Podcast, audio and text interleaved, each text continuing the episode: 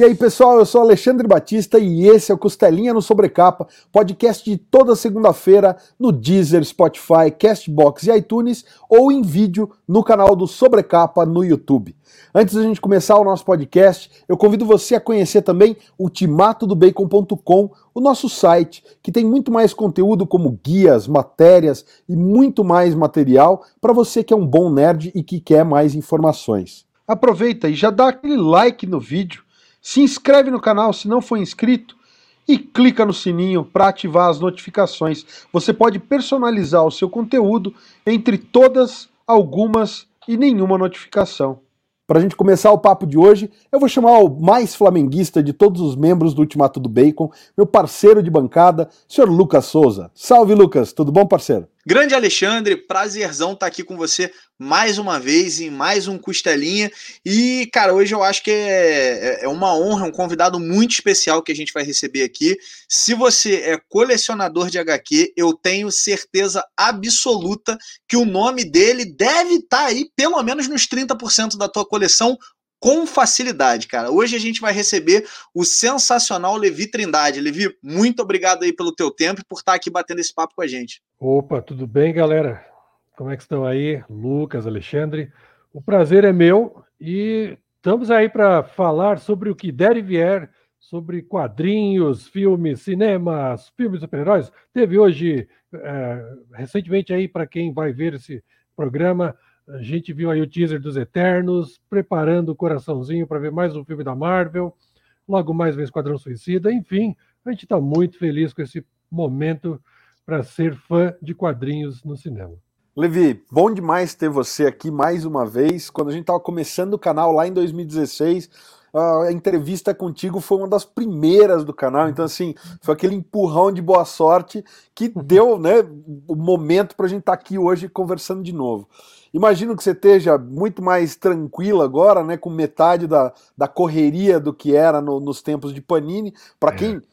Não sabe quem é o Levi Trindade, gente, Levi Trindade foi editor líder lá na Panini por anos, então, assim, é, tudo que a gente tem aqui na prateleira é o que o Lucas falou. Eu, pelo menos, da minha, eu acho que 90% da coleção deve ter o nome do Levi estampado, Caramba, viu, Lucas? Que azar o seu.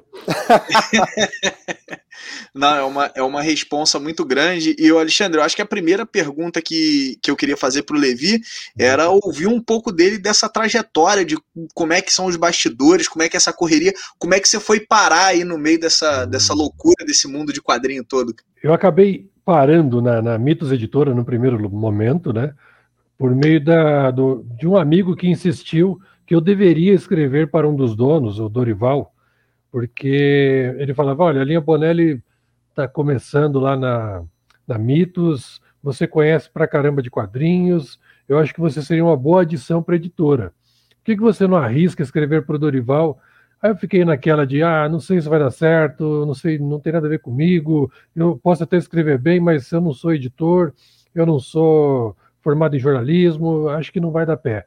E aí meio que enrolei por um tempo para escrever, não estava criando coragem, até que um dia é, teve um evento em São Paulo, o Dorival estava nele, era o lançamento do Tex Gigante, e, e nesse contato a gente já, já, já peguei o e-mail dele e acabei levando um tempinho, mas escrevi, escrevi um e-mail, uma mensagem, falando se havia uma possibilidade de trabalhar na editora, no que ele me falou, ah, me manda um texto seu, e depois a gente vai fazer um outro teste.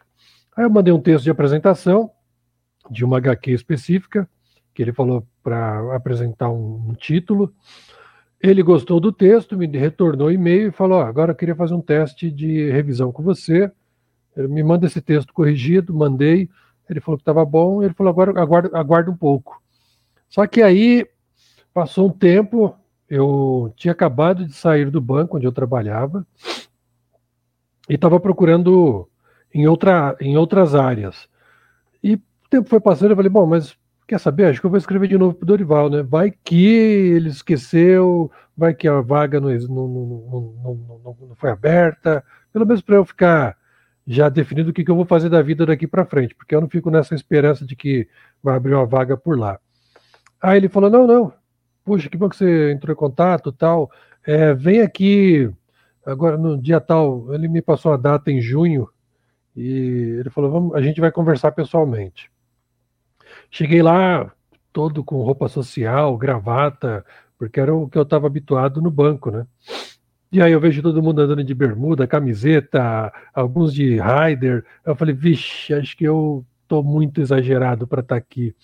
Deixa eu tirar essa gravata.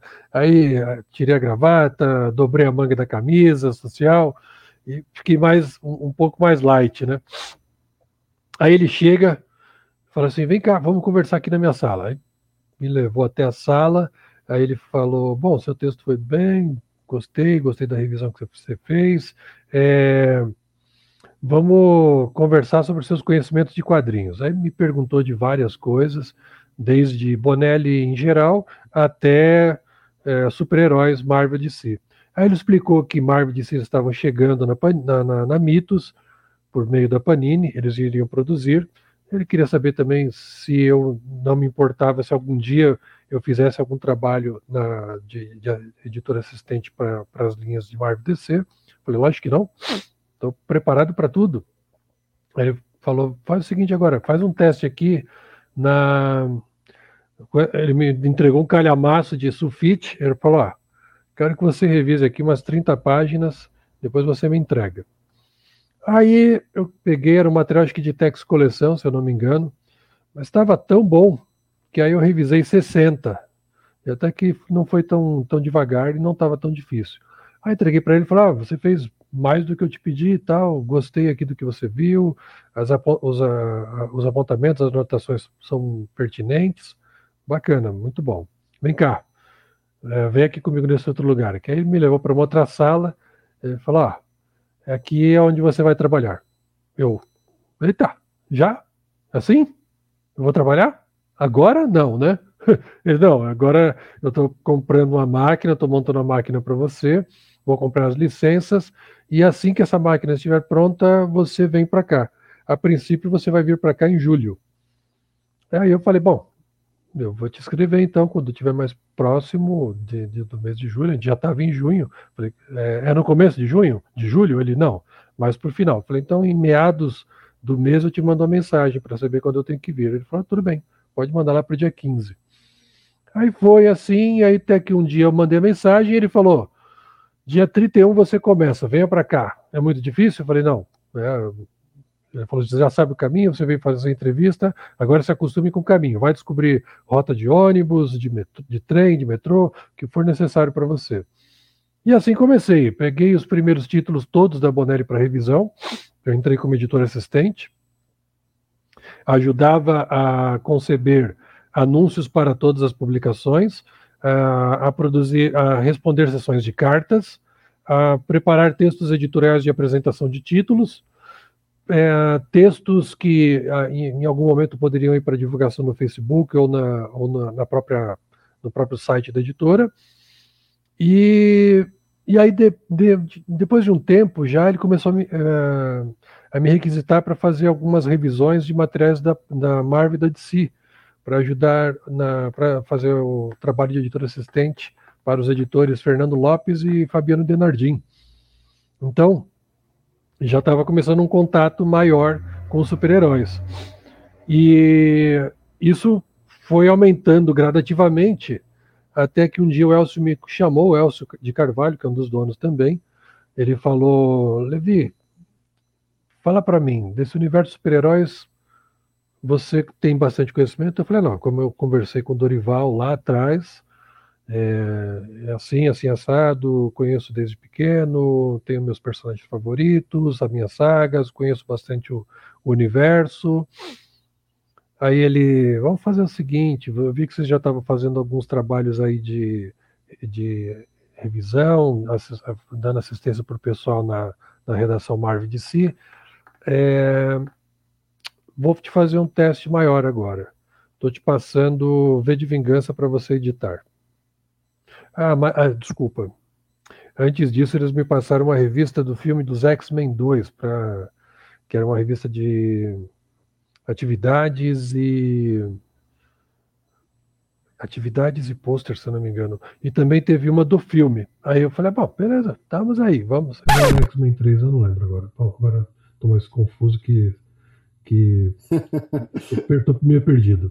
Mas foi uma das duas. E aí, na, na sequência, já veio o V de Vingança. Ele falou: agora você vai editar esse, esse encadernado aqui. Aí, pá, eu falei: pô, V de Vingança? Caramba. Aí o Elcio falou: ah, a edição é essa aqui, me deu a edição americana. Eu falei: poxa, e não dá para fazer mais nada além disso? Porque você sabe que tem um monte de referência e seria legal ter um caderno mais para o leitor saber quais são essas referências sabe? Explicar para o leitor o que, que, tem de importante na saga que está oculto nas entrelinhas, as coisas que o Alan Moore preencheu a HQ inteira. É, é, é, muito vasto, é muito rico. Será que não vale a pena? Ele fala: ah, não sei. Conversa com o gerente editorial deles e o pessoal do marketing. Se eles autorizarem, aí você coloca. Aí eu liguei para o cara do, do, do gerente editorial, que uh, se tornou um grande amigo, o Érico Rodrigo, cara super apaixonado por quadrinhos também. Aí quando eu falei da ideia, ele falou: Cara, já fez? Pode fazer. Liberado. Eu só tenho que ver aqui o quanto isso vai adicionar no custo, mas me fala o seguinte: é, você falou que poderia ser em 16 páginas, que é um caderno completo, ou 8 páginas, meio caderno. É, vê direitinho quanto você realmente vai precisar que a gente vai orçar em cima disso e a edição vai ter esse extra sim.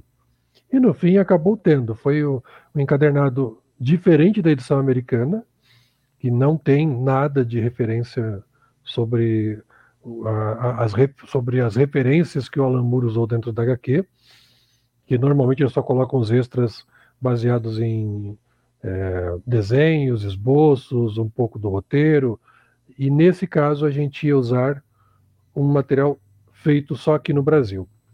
E ficou bacaninha, ficou bacaninha. Eu fiquei super orgulhoso de ter conseguido colocar isso na edição, porque eu acho que isso faz falta, isso agrega na publicação sempre que é possível ter, ainda mais se tratando do Alan Moore, né? Pelo amor de Deus. E também ganhei um presentinho na época que foi editar a minissérie do Space Ghost, com capas do Alex Ross e arte do Ariel Olivetti. Eu falei, ah, nossa, vocês estão querendo me matar do coração, né? Pô, melhor presente nerd que eu podia receber. Eu adorava o desenho do Space Ghost, então ficou super bacana. E paralelamente já vieram também as revistas europeias, a E13, Blueberry, Aldebaran, Black Sad, e por coincidência, um ano antes eu estava estudando francês porque me deu na telha de falar, pô, preciso aprender um outro idioma. Inglês para mim já está ok, mas eu quero aprender mais um. E comecei a estudar francês. Não contei nada para ninguém na editora, porque não, era uma coisa, uma iniciativa pessoal minha, não tinha nada a ver com o trabalho. Eu não ia fazer nada em francês, então não tinha nem por que falar para o Elcio. Aí ele chegou e falou: O que você conhece do idioma? Francês. Eu, hã? Eu, por quê? Ah, é que a Panini está fechando um contrato aí, e se você souber francês, eu queria você editando essa linha. Eu falei, ah, é, você não vai acreditar, cara. Eu estou estudando já faz um ano.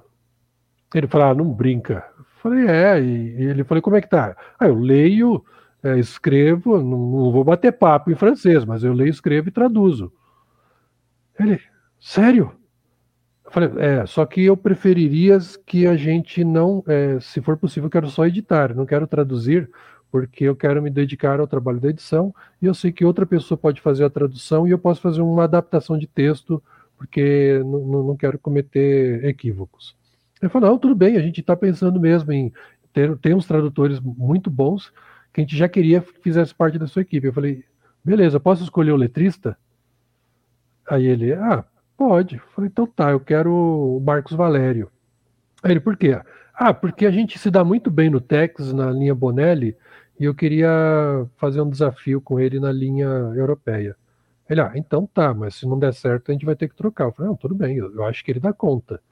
E não é que deu certo, rapaz. Eu falei com o Marcos, eu falei, Marcos, é o seguinte: tem alguns balões que a fonte não existe, você vai ter que desenhar. Tipo, quando o cara dá um baita grito na, na, no quadrinho, aí o balão fica enorme e a fonte é totalmente desenhada no original. Não tem fonte para você se basear.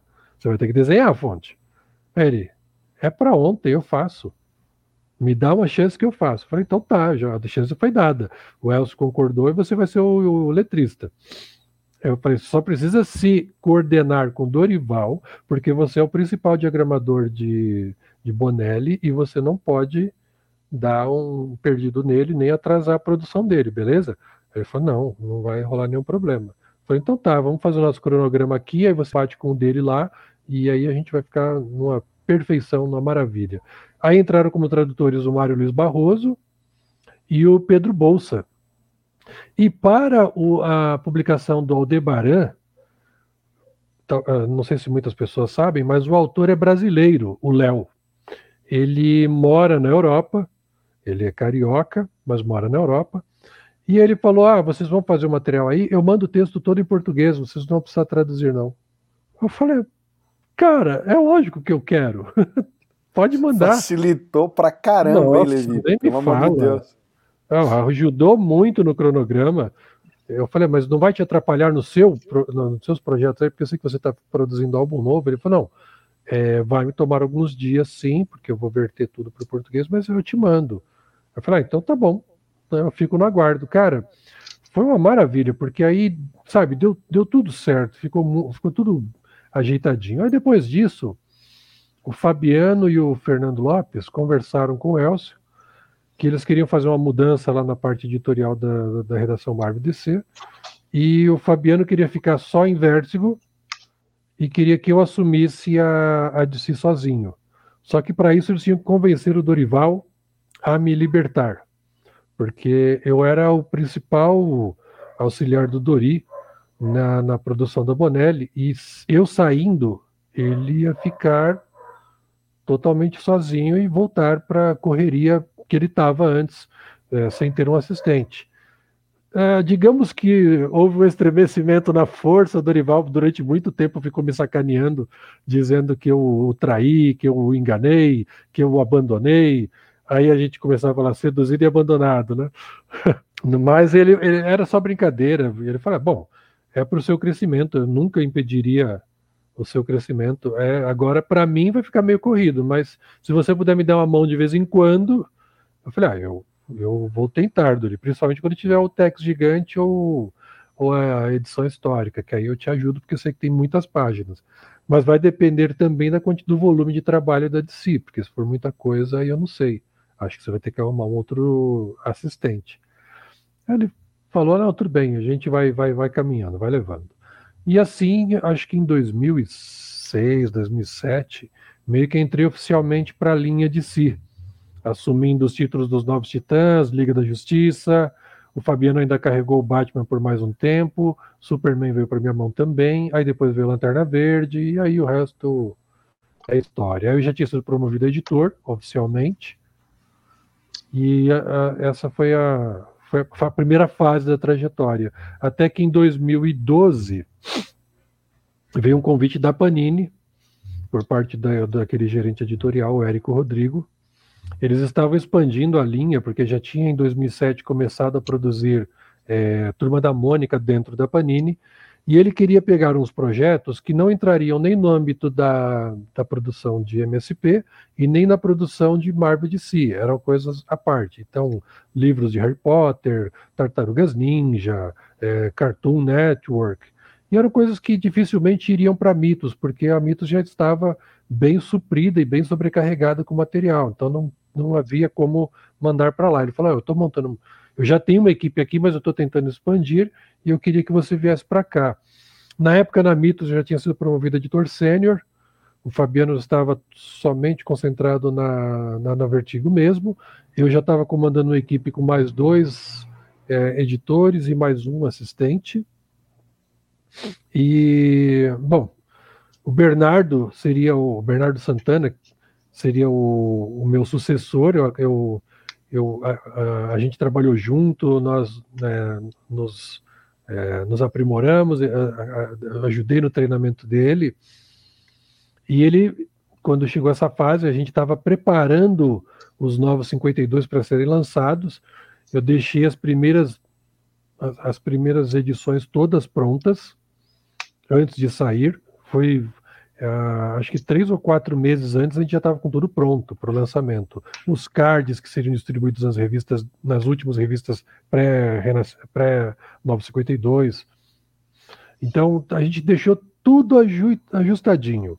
Se eu saísse, ninguém ia sentir tanta falta na, na linha de produção, nem ia atrapalhar ninguém. E o nosso cronograma estava perfeito, a gente não estava tendo atraso na parte da DC, estava bem redondinho. E nessa época já, uh, já tinham sido contratados o Alexandre Calari e o Daniel Lopes, que foram indicações minhas para o Elcio, que a gente se conheceu num evento em São Paulo, quando eles estavam lançando um dos livros deles sobre cinema e quadrinhos. Uh, aí eu falei, um dia teria vaga na Mitos e um dia eu queria que eles fossem trabalhar lá. E eu peguei os cartões dos três. O, o Daniel e o Alexandre entraram na linha de, de da, da DC, que eu queria concentrá-los ali. E o, o Bruno foi para Mangás. Foi, foi, foi bem bacana, porque aí, sabe, colocamos uma turma muito legal para trabalhar lá. É, eu fiquei tranquilo que quando saísse, tinha o Bernardo, o Alexandre e o Daniel tomando conta da DC, não teria nenhum problema, sabe? É, eu sabia que eles tinham capacidade para segurar aquele rojão. Na época que eles entraram, eles não tinham experiência com edição de quadrinhos, mas eles já faziam outras coisas por fora, como é, edição de livros, tradução. Então, sabe, não era nada muito fora, acho que, do normal. E acabou que deu muito certo, tanto é que depois eles acabaram tendo a sua própria editora, e o resto também é história para eles. Mas voltando à, minha trajetória, como ficou tudo perfeitinho, o nosso o, o, gerente editorial da Panini conversou com o Elcio e falou: olha, precisaremos do Levi lá, você vai ter a sua equipe aqui, mas vai ter sempre suporte. Ele falou: pensa bem, eu estou levando um, uma pessoa que vai estar sempre é, querendo o bem de vocês lá, porque não, não vou levar um inimigo, então vai dar tudo certo. No fim, vai dar tudo certo. E no fim deu, sabe? Ficou tudo bem, ah, não houve nenhum, nenhuma, nenhuma, nenhum ressentimento, nenhuma mágoa com essa minha saída. A gente começou a desenvolver um trabalho paralelo na Panini. Obviamente, com o passar do tempo, as coisas aumentaram bastante, houve outros acréscimos, outras linhas editoriais, mas sempre com cuidado de não, é, não, não exagerar na dose.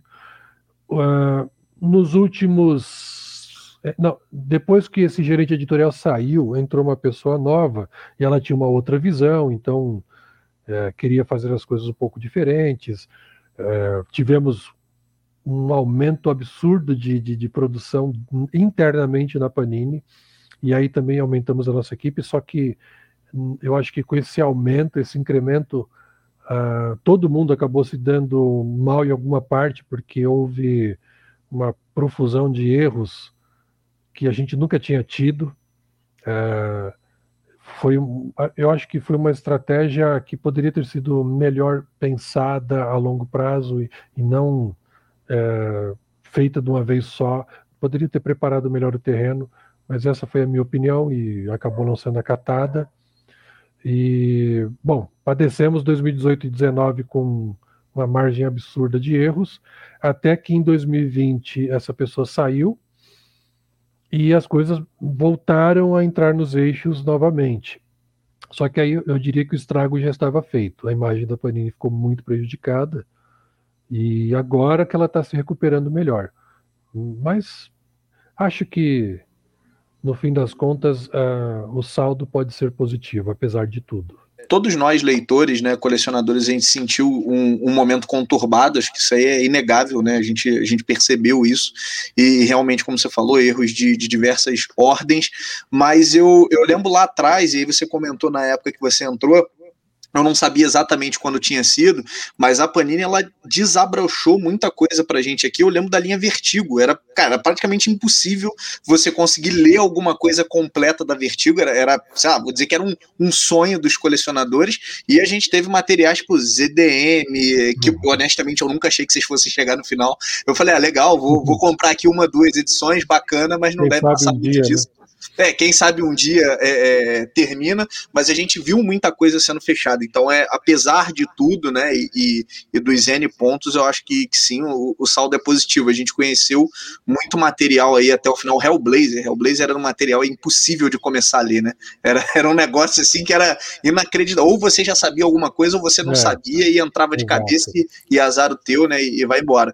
Então, acho que tem um saldo muito positivo. Eu ia te perguntar, Levi, no, no meio de tudo isso, principalmente de uma empresa que, que cresceu tanto dentro dos quadrinhos, né, e, e que trouxe, sem dúvida, um expoente aí do nosso cenário nacional, é, o que, que você mais sentiu de dificuldade? É, o que, que no teu dia a dia de editor, né, desde, imagino, selecionar material, entender os formatos de publicação, o que, que para você é mais difícil no meio disso tudo? O que, que foi mais difícil? Hum, olha, eu diria que a burocracia atrapalha bastante, porque a, às vezes você está no meio do trabalho e você é obrigado a participar de algumas reuniões para tomar decisões que vão afetar a produção e, e que afetam o trabalho que você está fazendo no momento. E em alguns casos, pode acontecer até de que você está fazendo ser totalmente perdido, porque ah, não vai mais, não vai mais acontecer. Aí você fala, poxa, gastei três semanas naquilo. Eu podia estar fazendo qualquer outra coisa, mas agora já foi. E, eu, eu, eu, acrescentaria a, talvez a aquilo que eu falava, eu, eu, eu cobrava muito internamente, que é a transparência. Eu acho que poderíamos ter sido mais transparentes há mais tempo. Porque os leitores entendendo as dificuldades dos processos, ou até como são os processos, e, e, e os trâmites de produção, e os trâmites de, de, gráfica e tudo mais, de distribuição, talvez tivesse menos cobrança sobre esse tipo de assunto ou sobre esses aspectos. E se tivéssemos aproximado mais dos leitores há mais tempo, porque, na verdade, eu acabei fazendo meio que essa ponte, porque eu não via uma, uma outra forma disso acontecer. Ou eu fazia ou não ia ter. E eu também acabei meio que chamando para mim essa responsabilidade, e eu acho que, de alguma forma, isso acabou deixando certas pessoas num, com conforto, sabe? Ficaram confortáveis porque já que tinha eu para fazer isso, não precisava de mais ninguém para fazer a mesma coisa. Então, para algumas pessoas isso foi muito confortável. É, para outras achavam que era uma intromissão minha. Então é, eu tinha que equilibrar internamente alguns, algumas questões, porque a, acabava que parecia que eu estava é, interferindo também nos trabalhos deles, e não era isso. E para os leitores ficava parecendo que eu era um mentiroso em alguns momentos, porque eu falava alguma coisa e logo depois a editora fazia tomava uma decisão completamente diferente e a gente tinha que voltar lá e falar, olha, não vai acontecer por isso, isso, isso, isso. Ou, em alguns casos, eu, eu, eu alguém, na, algum leitor sugeria algo e eu dizia, é legal, seria legal ter, seria legal ter. Não quer dizer que sairia. Só que aí já se veiculava que eu dizia que o negócio ia sair. E quando não saía, falava que eu mentia. Era negócio muito bizarro. Mas tudo bem, eu. eu mas eu, eu, eu vou te interromper, um Levi. Era a burocracia mesmo, viu? Eu, eu, vou te interromper nisso, Levi, porque a, a minha pergunta é, era exatamente essa. É. O quanto você sente que essa. É, porque é uma novidade, né? Quer dizer, a, a, internet começou a ser usada já tem uns 20 e tantos anos, mas eu acho que essa dinâmica das redes sociais ela ainda está ela ainda tá mostrando a possibilidade que ela tem no dia a dia das empresas e dos negócios. Quer dizer, a Abril nunca teve que se reportar nesse nível para os leitores. Não. Tinha a sessão de cartas e acabou. Uhum. Então, é, a internet passou a ser, e eu lembro que você falou 2012, é justamente né, quando começou essa coisa de YouTube, 2016 que eu fiz o canal, já tinha um ou outro canal aí bombando e repercutindo coisa. O quanto é, essa é, essa postura da internet, né, do cultura do cancelamento, e aí tem páginas que ficam, ah, né, falando de erro nos quadrinhos e tal, quanto isso não virou uma caça às bruxas? Porque aquela coisa, a gente sabe que teve uma proliferação de erros absurda, inclusive o Sobrecapa já chegou a criticar muito material da Panini, então não estou tirando o nosso da reta, não, porque é isso. Ocorreu um erro e a gente pagou por aquilo, a gente acha que não, vamos prestar conta disso. Mas o quanto disso também não, não, não é uma, uma coisa excessiva em relação a erros que acontecem, né? E, e, e justamente essa questão de você, porque o que está remendado, ninguém se preocupa em consertar, né? Só que o remendo não é um conserto. Então, Exato. o quanto Levi Trindade não virou a cara da Panini, né? Para tudo quanto era coisa, sendo que às vezes é o marketing ou o comercial que cancela uma coleção, que você promete uma coleção, mas que depois, como você comentou, a editora muda. Eu lembro que a gente conversou da queda do morcego que está aí agora, né, em três volumes, uhum. e a gente tava falando, pô, será que vai sair nesses formatinhos igual da Eagle Moss, seriadinhos em sete, oito volumes? E você falou, olha, são possibilidades e tudo mais, mas ainda não tinha realmente um, um projeto e tal. Então, quando você acha que a internet é, foi um agente crucificador do teu trabalho, ou quanto isso realmente alterou coisas internas que assim a Panini mudou a decisão de coisas por força da, da comunidade da internet das redes sociais? Boa pergunta. É, eu não acho que criticar seja errado. Nunca, nunca achei. Eu acho que sim, críticas são necessárias, principalmente como você falou. Você compra um produto, ele vem com erro, poxa, eu, é, é, é totalmente justo e válida a reclamação, porque você está pagando por isso e não é barato. Muitas vezes não é barato, não. E o que eu não gosto é ofensa pessoal.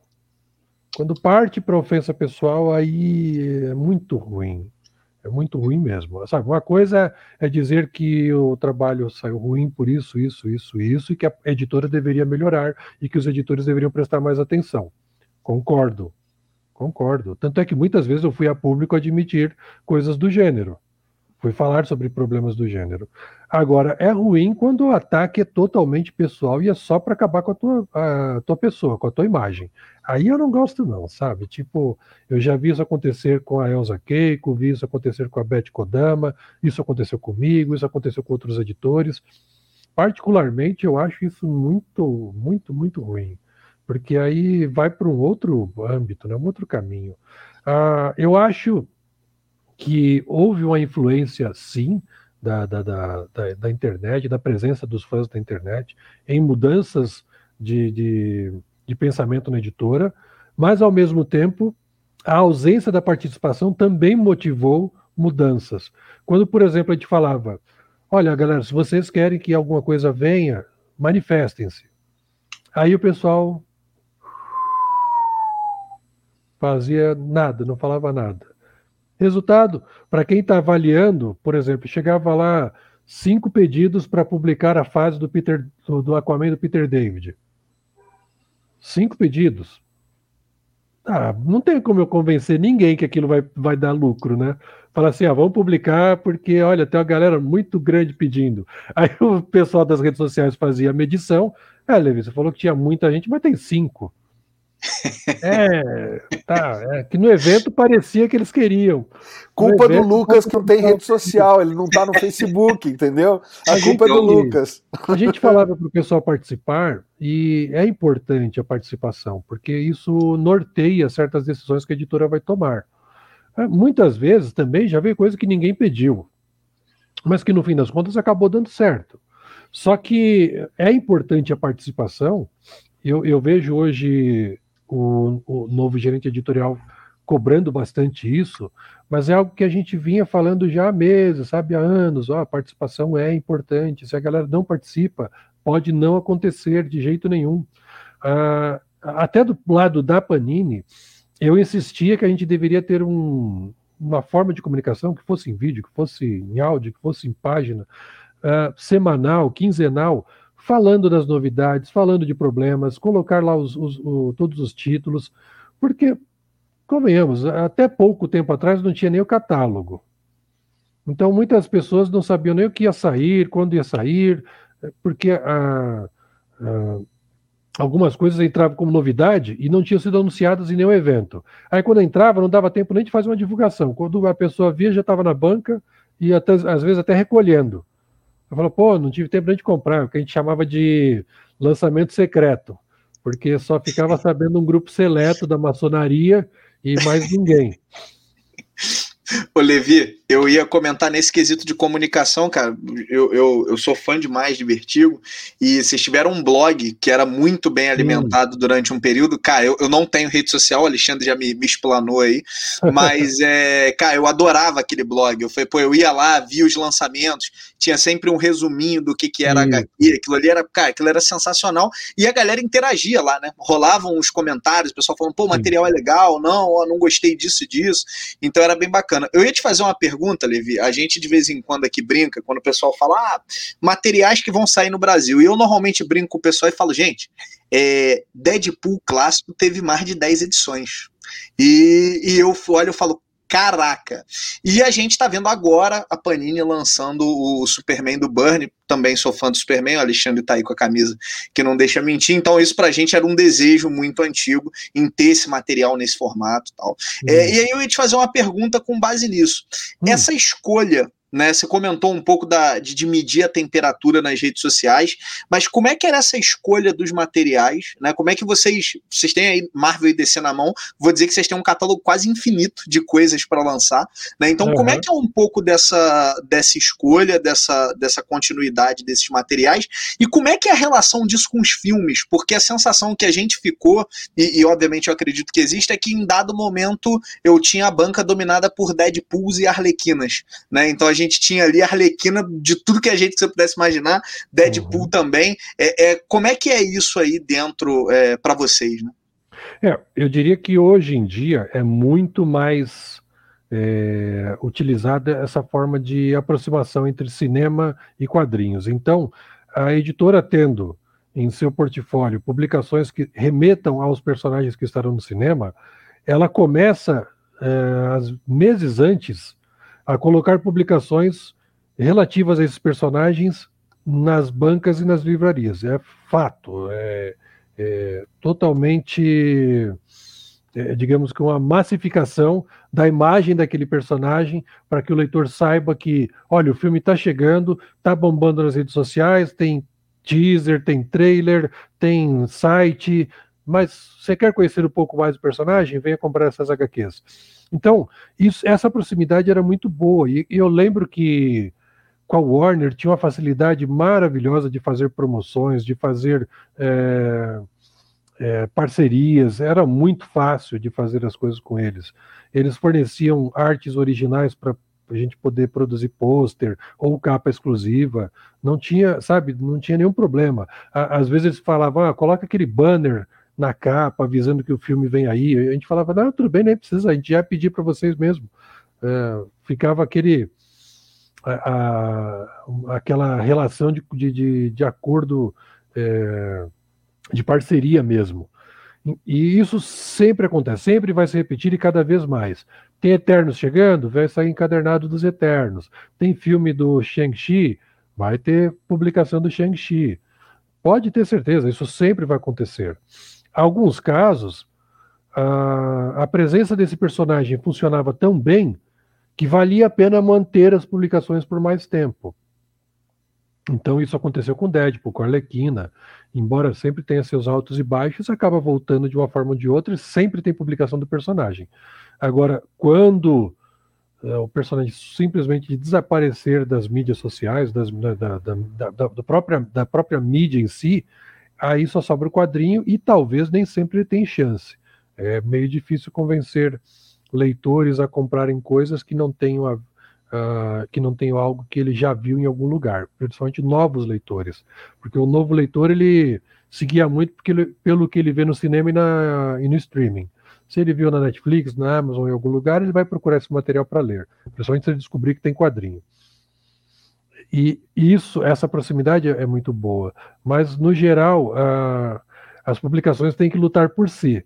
Então, aquelas que não têm produções cinematográficas têm que, se, têm que fazer valer de uma forma ou de outra é, na marra. Agora, as que têm produções cinematográficas ou seriados acabam tendo o benefício de terem essa exposição e poderem ter mais títulos publicados e lançados em qualquer país. Quando você não tem um produto com filme por trás ou uma animação, você tem que se guiar pela importância desse produto.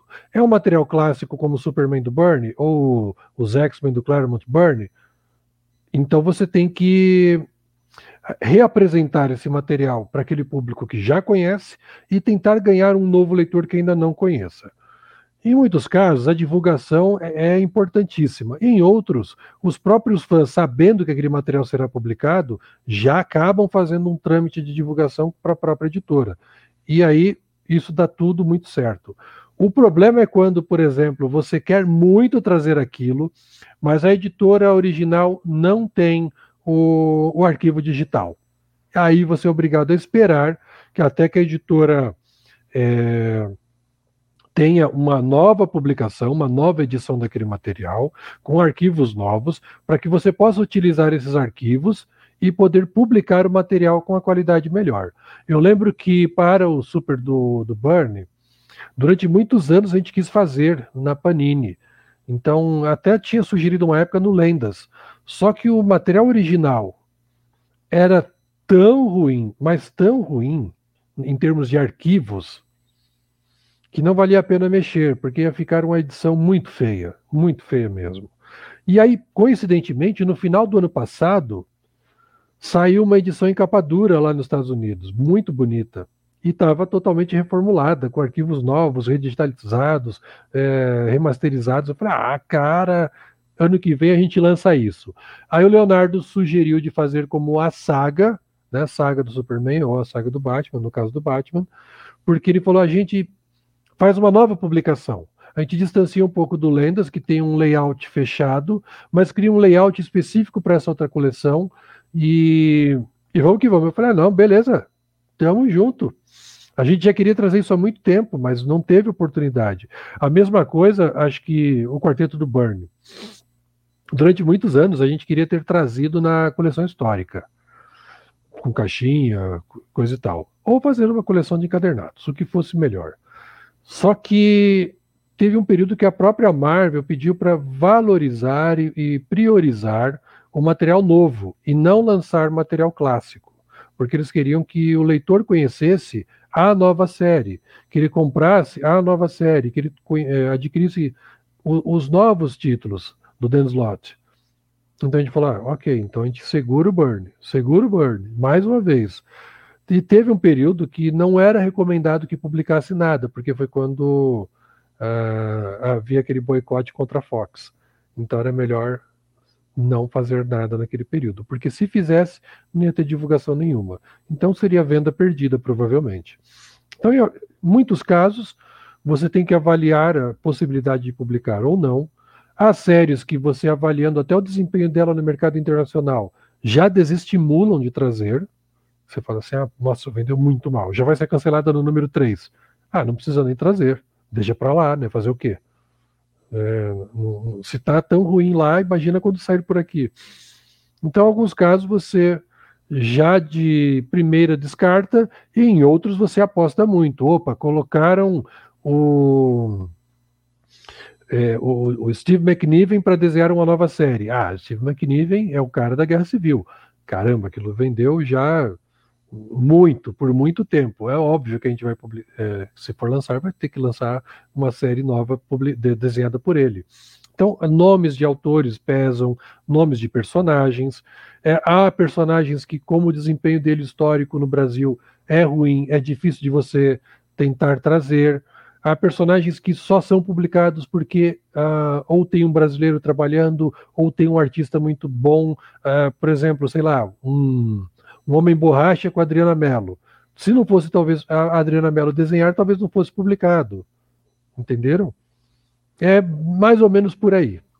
Muito esclarecedor, cara, de verdade. Eu vou, quero aproveitar que, que a gente tá falando de Deadpool, só chamar a galera para ver também. A gente tem uma entrevista com o Rogério Saladino, que trabalhou hum. com Deadpool, né, na, na época que Sim, começou a ser editado. Anos. Então, o pessoal que está em casa pode clicar aqui e conferir também a nossa conversa com o Rogério. A gente tem visto, Levi, nesse, nesse último, né, nesses últimos tempos, que às vezes parece que rola um certo teste de formato. E eu, eu acredito sinceramente que deve ser algo no, no, sentido. Quer dizer, a gente teve lá o Biblioteca DC, que era capa dura e tudo mais, depois veio o Lendas. E aí o Lendas veio para ficar, porque é outro momento de mercado, tem uma série de fatores, mas muito, muito por sorte nossa, é um formato que a gente, como leitor, gosta bastante. E a gente tem visto agora que parece que a Panini decidiu, nos últimos tempos, soltar todos os testes e ver qual vinga. Porque a gente tem ônibus do, do quarteto e do Conan.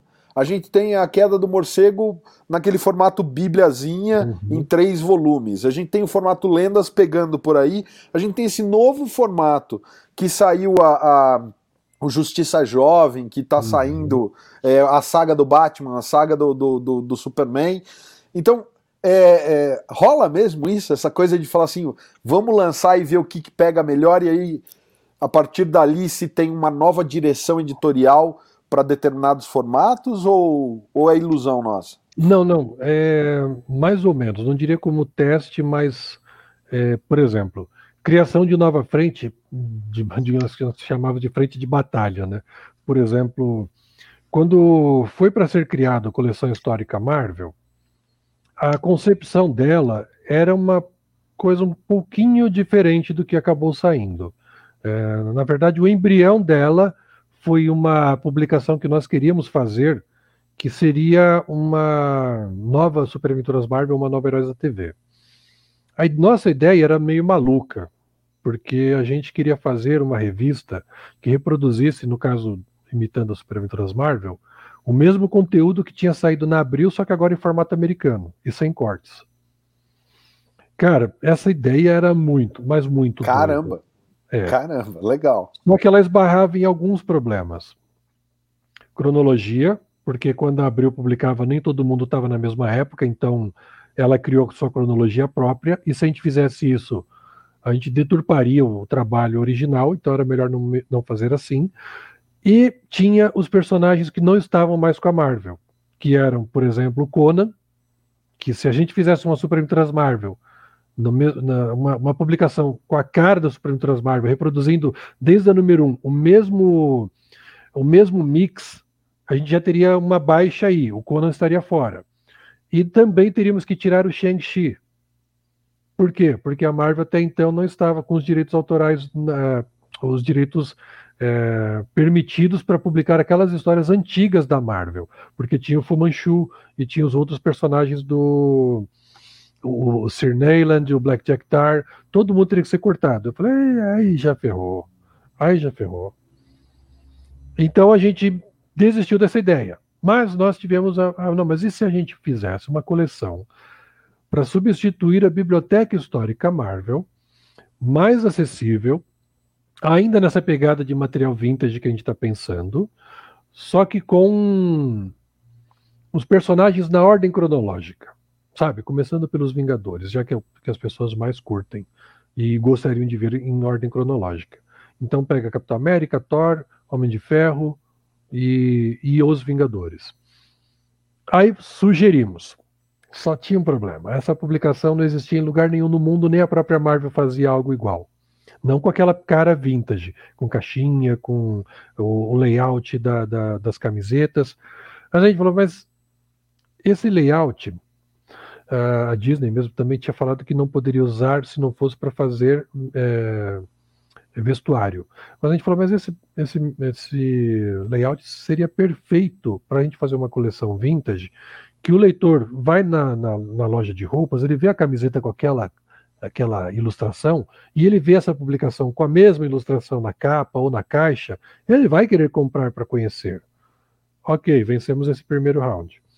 Só que não pudemos fazer na ordem cronológica, porque achavam que aquilo não ia dar certo. Então fomos obrigados a publicar os melhores momentos dos personagens. Reuni algumas histórias que eram icônicas dentro da coleção, e assim ficava por vários volumes. Isso aconteceu com a primeira caixa dos Vingadores, aconteceu com a segunda, aconteceu com a, o Homem-Aranha, com os X-Men e com o Quarteto. Em Wolverine, a gente decidiu fazer um teste rebelde, que era publicar em ordem cronológica e ver o que dava. Uh, a gente sabia que funcionaria. No editorial, a gente sabia que daria certo. O problema era convencer a, a diretoria, porque eles achavam que não funcionaria, que não teria público para isso, se não fossem histórias selecionadas. No fim, funcionou. Aí a gente usou mesmo a, a mesma ideia para o Incrível Hulk e para o Shang-Chi, e também para os Paladinos Marvel. E, e o resto, né? A gente está vendo o resultado aí, as pessoas curtiram. Para Lendas, era uma outra publicação que não existe fora do Brasil, e a própria DC não tem algo parecido, só que ela tinha um algo semelhante, mas não a mesma coisa, que são os livros que eles estavam lançando em capa dura, é, focados em autores. A gente falou, mas e se a gente adaptasse, fizesse tal coisa, era, seria permitido? Seria. Só que a gente criaria um layout totalmente novo que teria que ser aprovado pela DC, a DC acabou aprovando, demorou um pouquinho, mas entenderam qual era a nossa pegada. Eles só não entendiam por que, que a gente insistia tanto em publicar material vintage, material mais antigo. E aí nós tínhamos que sempre explicar. Esse material, na sua quase totalidade, saiu em formatinho no Brasil. Aí nós mostrávamos a publicação. E hoje os leitores vão ter o prazer e a opção de ver em formato americano, que é o que eles nunca puderam ler. Então esse material tem um apelo para aquele público antigo e para um público novo que não conhece essas histórias, mas tem curiosidade. No fim, deu certo. Agora, teste, teste mesmo, é, a gente fazia mais, acho que, de conteúdo. Por exemplo, quando nós insistimos que devíamos publicar alguma coisa do Kirby, mas nós não sabíamos se poderia ter apelo para o público. Então, nós tivemos uma ideia meio maligna, mas que seria um teste definitivo para a publicação, de colocar os superpowers do Kirby. Era Kirby no final de carreira, não era ele escrevendo, não era a melhor das histórias, mas era algo inédito no formato americano e desenhado pelo Kirby. Se aquilo não desse certo, a gente tentaria outra abordagem. Mas se desse certo, daria pelas razões certas. No fim foi o que aconteceu. Vendeu bem, o público prestigiou aquela, aqueles dois volumes, motivando com que fosse publicado o Etrigan, e posteriormente, porque o Etrigan deu muito certo, acabamos é, lançando o Quarto Mundo, que era o nosso objetivo principal.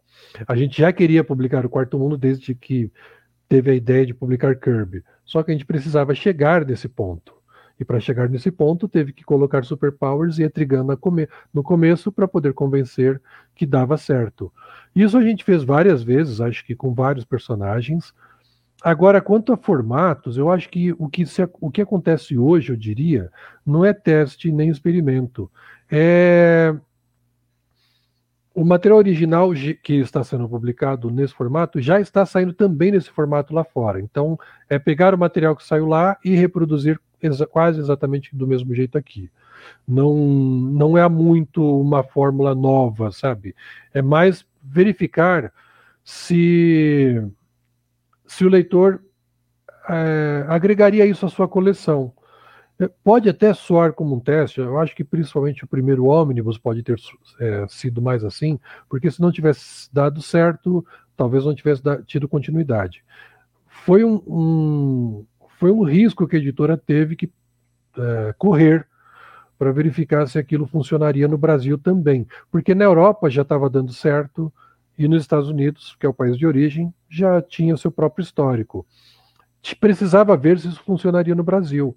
Os formatos da coleção Saga e do, do, tanto do Superman quanto do Batman era uma ideia de trazer material clássico vintage, mas focados nesses dois personagens específicos, livrando um pouco da, da cara do Lendas, que tem uma, um outro layout, uma outra comunicação visual, e também serviria para mostrar uma fase em ordem cronológica, sem ser é, melhores momentos do personagem, no caso aí focando no Burn, porque acho que merecia ter uma coleção exclusiva só para ele. E no caso do Batman, é, vai pegar muito material do Norman Fogel logo na, na, nos próximos números aí. Eu acho que um teste que foi feito, mas aí o, o formato não é exclusivo da Panini, foi o próprio formato da, da, dos livros para teens e kids, que esse formato é o formato americano. O teste seria ver se o público brasileiro comp compraria. E está funcionando. Tanto é que, a, a, nesse caso, a Panini pegou e está reproduzindo esse estilo de formato numa linha de publicações para a Marvel. Porque viu que deu certo com a DC, vai fazer um, um, teste com a Marvel agora, pegando publicações que tenham essa pegada mais adolescente, mais teen, mais kid, como Miles Morales, Gwen Aranha, Gwen Stacy e Campeões, e fazendo no formato das publicações que deram certo da DC. É uma, é uma nova forma de abrir um novo negócio, sabe? Uma nova frente de batalha. Não é necessariamente um laboratório fazendo experimentos malucos, mas nesse caso, Uh, o desempenho da coleção da DC motiva que você crie algo também para o fã da Marvel, que não tem algo semelhante. Então agora os fãs das duas editoras podem ler coisas, é, é, é, coisas que eles gostam no formato é, semelhante entre eles. Mais ou menos isso. Levi, vou te fazer uma pergunta aqui, óbvio, do ponto de vista de negócio, mas também queria ouvir a tua opinião pessoal. Uhum. Tem, acho que, um, um, debate interno entre nós colecionadores, uhum. que são os benefícios e malefícios do tal do mix. Né? É, uhum. A hum. Panini já, já viveu os dois. É, eu acho que quando eu comecei, eu comecei a colecionar, a Panini usava mix, né? Se eu não estiver falando besteira lá atrás. Passamos um período aí que a, que a Panini passou sem mix, né? E, uhum. e hoje a gente está vivendo, acho que até uma era diferente, né? Tem mais encadernado do que mix na, na banca, pelo menos das mensais.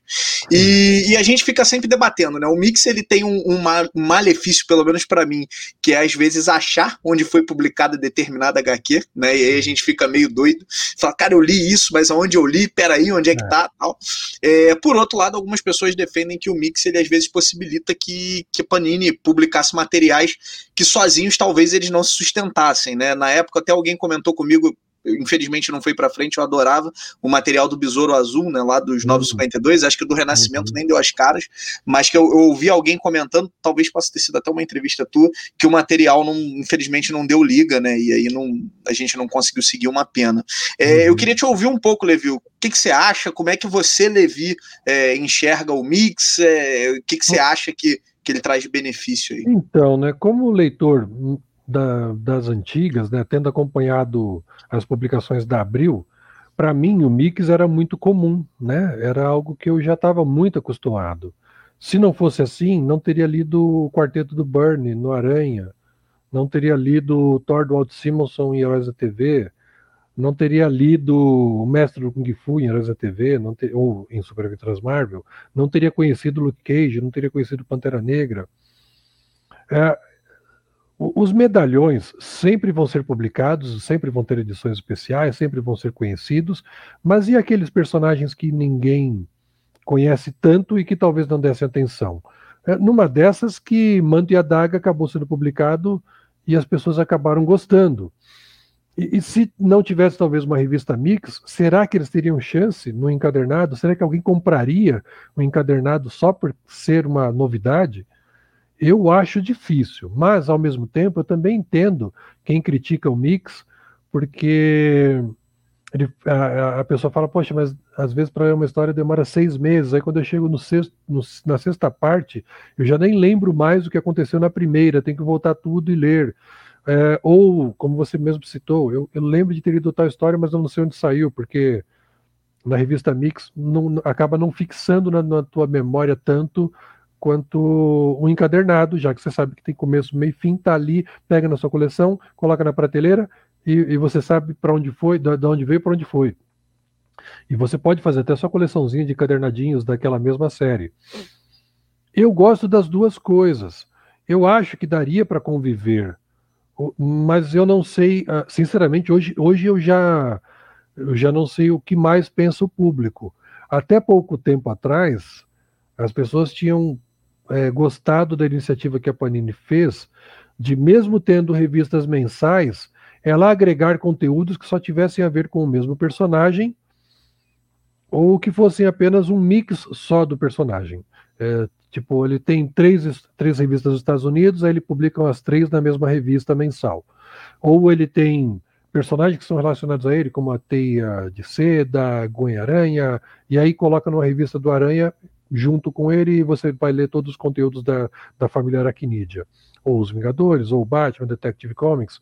Só que em alguns momentos isso também precisa ser repensado, porque pode ser que não esteja funcionando, então aí você vai lá e mexe no mix de novo e traz agora personagens diferentes. Ah, agora vai ter uma revista dos Vingadores que vai agregar todos os Vingadores. Então você pega lá todo mundo que é Vingador, coloca na revista dos Vingadores. É uma forma de fazer. Não, não deixa de ser mix, mas ainda continua a publicação temática, digamos assim. Eu vi que nos Estados Unidos eles têm trabalhado algo assim na DC e provavelmente vai haver algumas mudanças nesse sentido lá, deles terem antologias que eles chamam, né? É, para nós a revista Mix para eles é antologia, que vai ter vários personagens numa mesma publicação, todos relacionados. A DC está preparando algo nesse sentido para os próximos meses, e eu acho que é uma tendência lá e deve se repetir por aqui também, apesar que aqui já é mais antiga essa, essa coisa de mix. Mas eu confesso também que eu acho muito mais cômodo pegar um encadernado e ler tudo de uma vez só, sem ter que me preocupar de ficar caçando seis ou sete edições diferentes para poder pegar a minha, a minha história completa. Só que, sinceramente, para mim não incomoda. Eu, como eu sou leitor é, verme, eu, eu faço a coleção de praticamente tudo e leio tudo, então não tem tanto problema é, como vai sair ou como vai deixar de sair. Mas eu, eu, eu entendo que o público hoje parece meio dividido. E eu acho que não houve uma, uma pesquisa nesse sentido de tentar saber exatamente o que, que o público pensa desse tipo de, de, de desse, dessa forma de publicação, dessa estruturação da, da, da, dos conteúdos. Eu, sinceramente, gostaria de saber, porque é, é, muito interessante tentar entender o lado do leitor e verificar, tipo, vocês preferem que seja 100% mix ou 100% encadernado? É, há espaço para as duas coisas? Porque talvez, falando uma brincadeira, será que a Garota Esquilo, dentro de um mix, é, acabaria convencendo os leitores a ler as publicações dela? Será que ela sozinha teria sobrevida ou morreria no primeiro encadernado? É algo a se pensar. É uma ótima pergunta, viu, Levi? Eu mesmo não sei a minha resposta, por exemplo. Porque sem o mix eu não teria lido o Aquaman do Peter David, porque na época eu tava só no Superman, só no Superman, e foi como eu li Supergirl do Peter David, o Aquaman do Peter David, o Flash do Mark Wade, porque era mix na época da Abril. Né? É. Mas por outro lado, eu tenho essa, essa coisa da, da coleção de falar, pô, mas eu, eu gosto de estar com tudo organizado de um personagem é. só, então eu uhum. mesmo não sei dizer É complicado. Ô, Alexandre, eu acho que eu só tinha uma taquicardia com o mix, é, que era a gente não saber se aquele personagem ia voltar mês que vem. Que, né, aconteceu isso com o Gladiador Dourado, acho que saía dimensão DC do Lanterna Sim. Verde, que estava numa fase incrível. Você não tinha falado é. besteira, era do Jones, não, não me lembro agora se era, era do Jones. escrevendo. Era o Jones, né? E ele estava numa fase muito boa, e aí, de repente, uf, ele saiu do mix. Aí você fala, caraca, será que pulou para outra revista? Putz, não, chegou ao fim a, a, trajetória dele. Então eu acho que o mix ele só me dava essa, ele só me dava essa leve taquicardia, porque óbvio, né? Apesar de ser um mix, a gente sabe quais são os personagens principais da revista, né? Quando você pega um mix lá de universo DC, cara, você sabe que a Mulher Maravilha na época acho que era do Azarelo, né? Dos 952 Isso, e, é e o Aquaman do John, você fala, cara, esses dois eu sei que não vão sair. Mas o resto, né? O resto você fica, o coração dá aquela, dá aquela puxada. Mas é legal ouvir, é, é, ouvir um pouco da, da tua visão disso, Levi, porque a gente mesmo, colecionador, a gente conversando, a gente percebe que, que tem dos dois, né? Tem os, os seus prós e contras ali. Mesmo debate aí que o pessoal fala capa dura, capa cartão, uhum. o, o, papel jornal ou, ou qualquer outro tipo de papel e tal. Então tem, tem muitos debates, mas é legal ouvir do Mix porque ele é uma recorrente, né? A gente no caso do, inteiro... do, do Gladiador, eu acho acho que a ordem para cortar ele da, da, da, publicação foi quando o Jones foi embora. E acho que entrou o Dan Jurgens escrevendo. Isso, isso. Que e acho que depois veio... vocês publicaram o final dele no Liga da Justiça, né? Ele eu saiu nos sim. últimos números. Eu acho que sim. Da, do Liga da Justiça. Que aí acho que veio uma convocação pedindo para tirar. Eu falei, poxa, mas por quê? Assim, tava legal demais. Isso é uma das coisas bom. que mais me revolta, viu, Levi? Eu falo, pô, você tá lendo. Porque, óbvio, a gente quer ver um bom escritor, um bom desenhista, mas às vezes você tá no meio de uma aventura ali e o cara né, encerra ali mais ou menos, mas você tem aquelas histórias de pano de fundo que são para continuar. E você fala, cara, agora eu quero saber para onde vai isso. E aí parava. É aí para. Fala... Mas é legal, é parte do jogo, né? é, né? Muita é coisa que sai fora.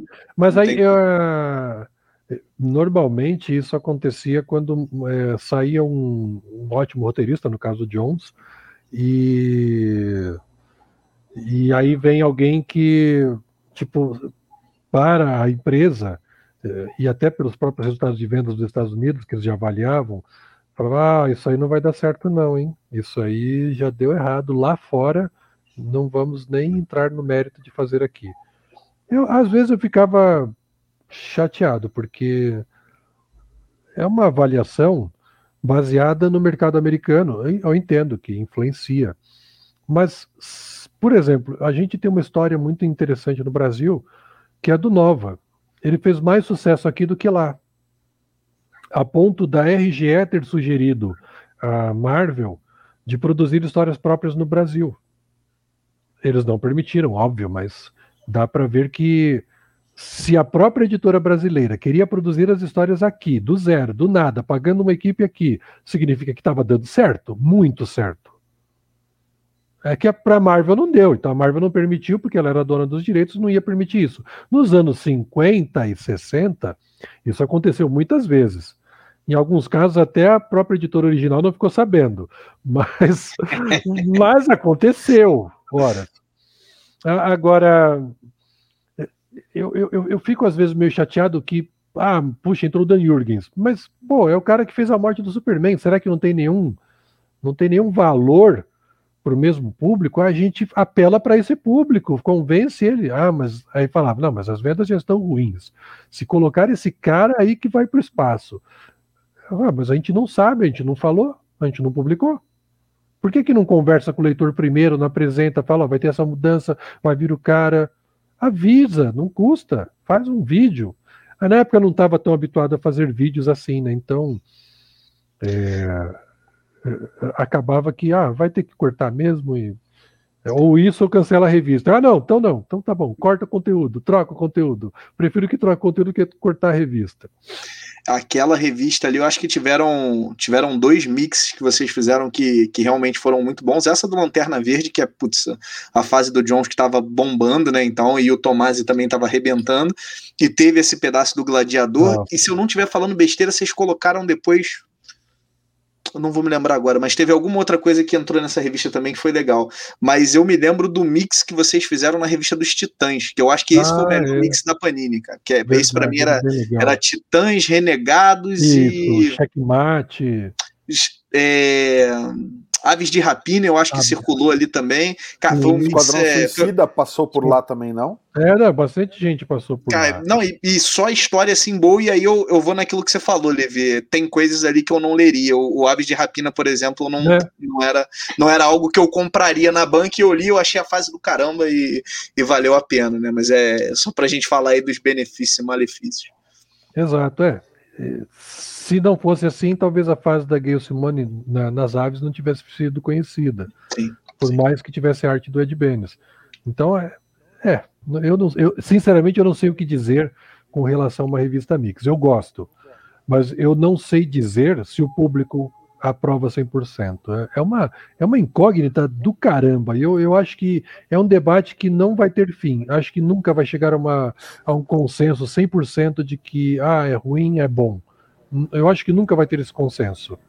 Sempre vai ter eu alguém concordo. que gosta e sempre vai ter alguém que desagrada, porque prefere pegar a série completinha do começo ao fim num único encadernado. Mas aí, é, cara, eu, eu sério, é, é, é a pior pergunta para se fazer dentro de uma redação. Porque você fica naquela, será que faz ou não faz? Será que vai dar certo ou não vai dar certo? Aí você lança, aí você começa a ver as críticas.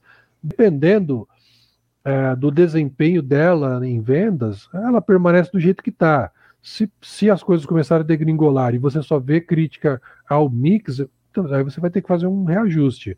Mas eu acho que acho que no Brasil ainda tem chance de permanecer uma revista Mix por um tempo.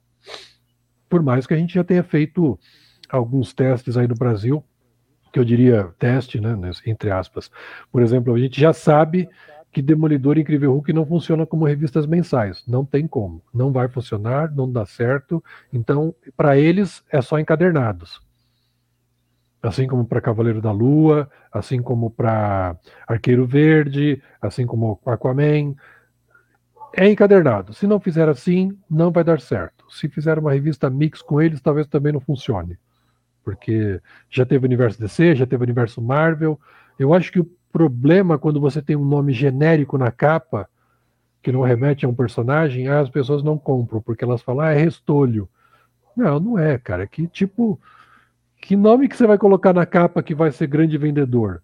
De repente você colocar Aquaman, por mais que seja o Jones e Van Reis desenhando na época, né? Quem era Aquaman na fila do pão, né? Não dava. não, acho que não ia dar, não. O público só lembra dele no desenho animado ou, quando muito, no frango robô sendo sacaneado. E aí você fala, pô, Aquaman é na capa, chamar a revista de Aquaman, talvez ninguém compre. Tanto é que foi uma briga para ter a revista do Lanterna Verde, porque eu sugeri o título, aí ninguém estava convencido de que funcionaria. Aí pediram um título, um título extra. Eu falei, pô, mas ele não vai ser uma revista tipo Universo de Si. Aí eu falei assim, então tá, vai, já que é para ceder nessa questão, vamos chamar de Dimensão DC, dois pontos, Lanterna Verde.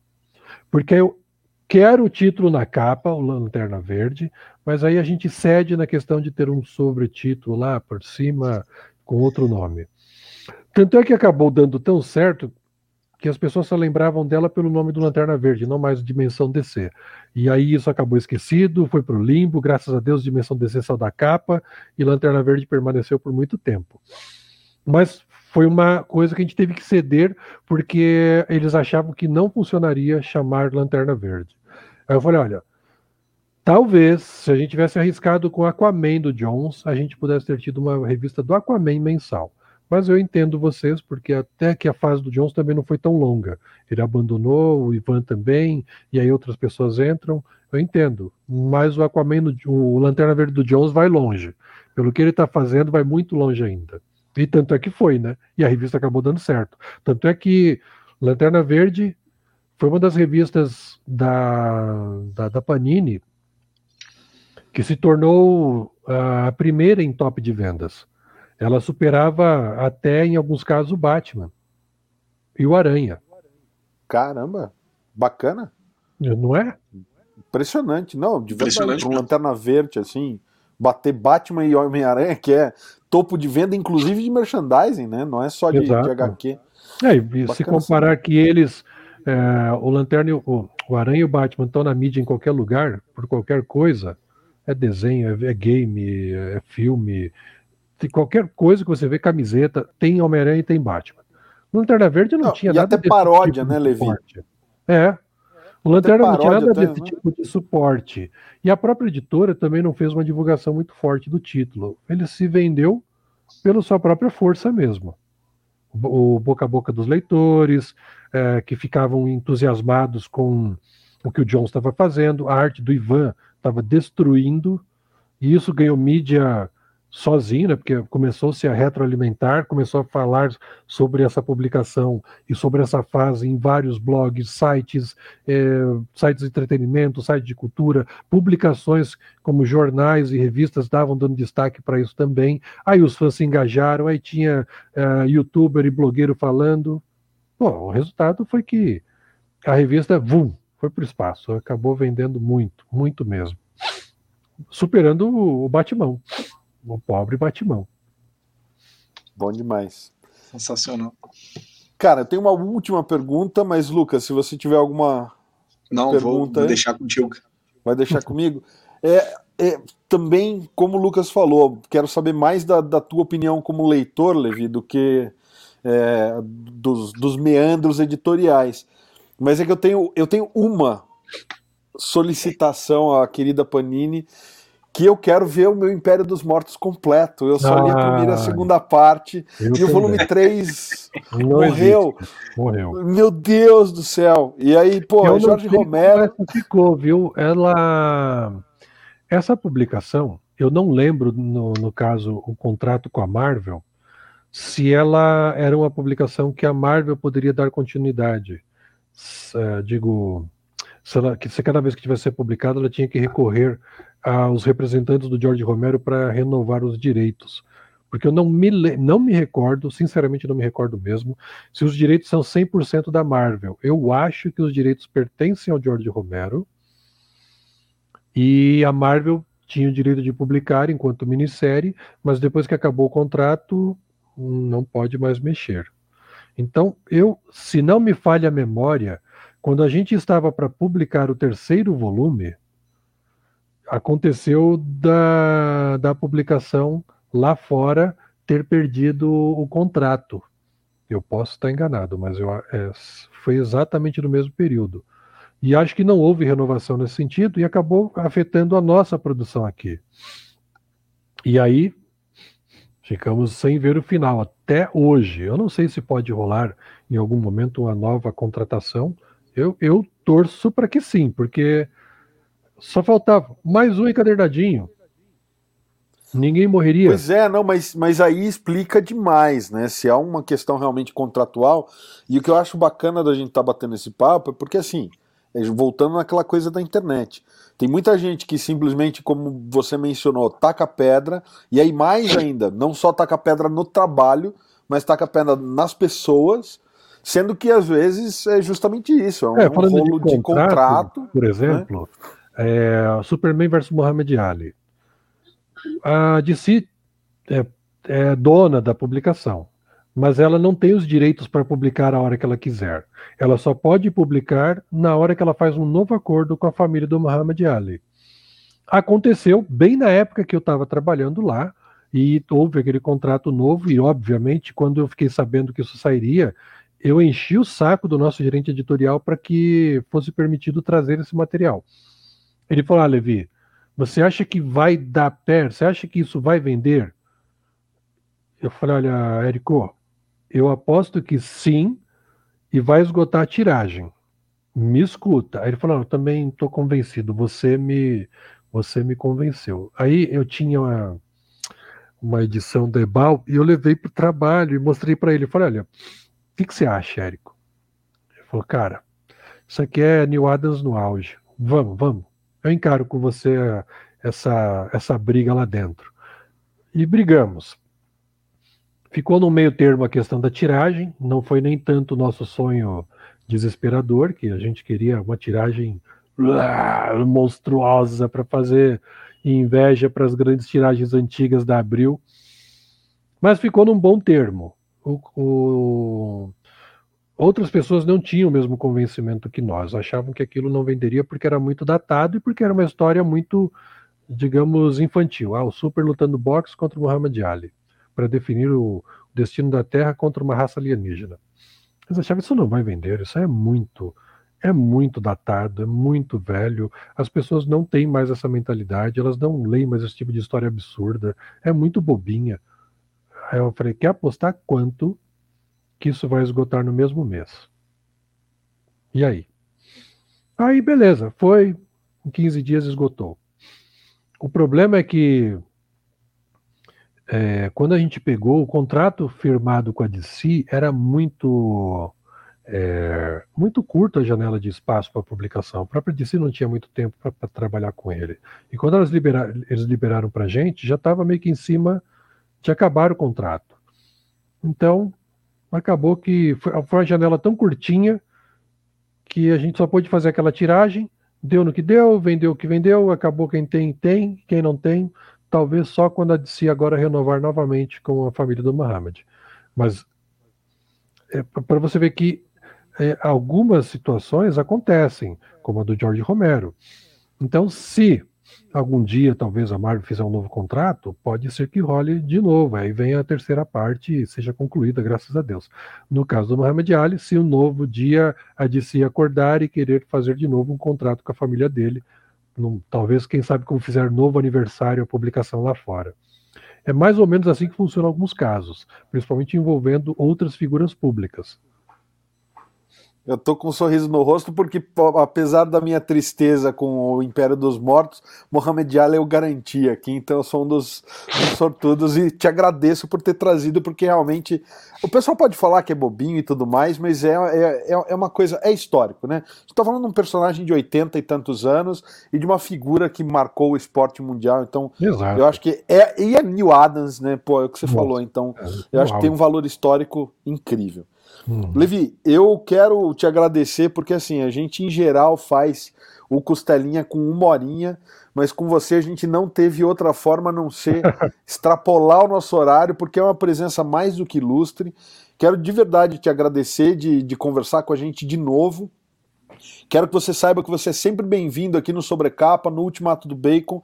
A gente é fã do teu trabalho por entender que realmente não é fácil fazer isso. Né? A gente sabe que não é fácil editar quadrinhos, editar quadrinhos no Brasil é mais difícil ainda.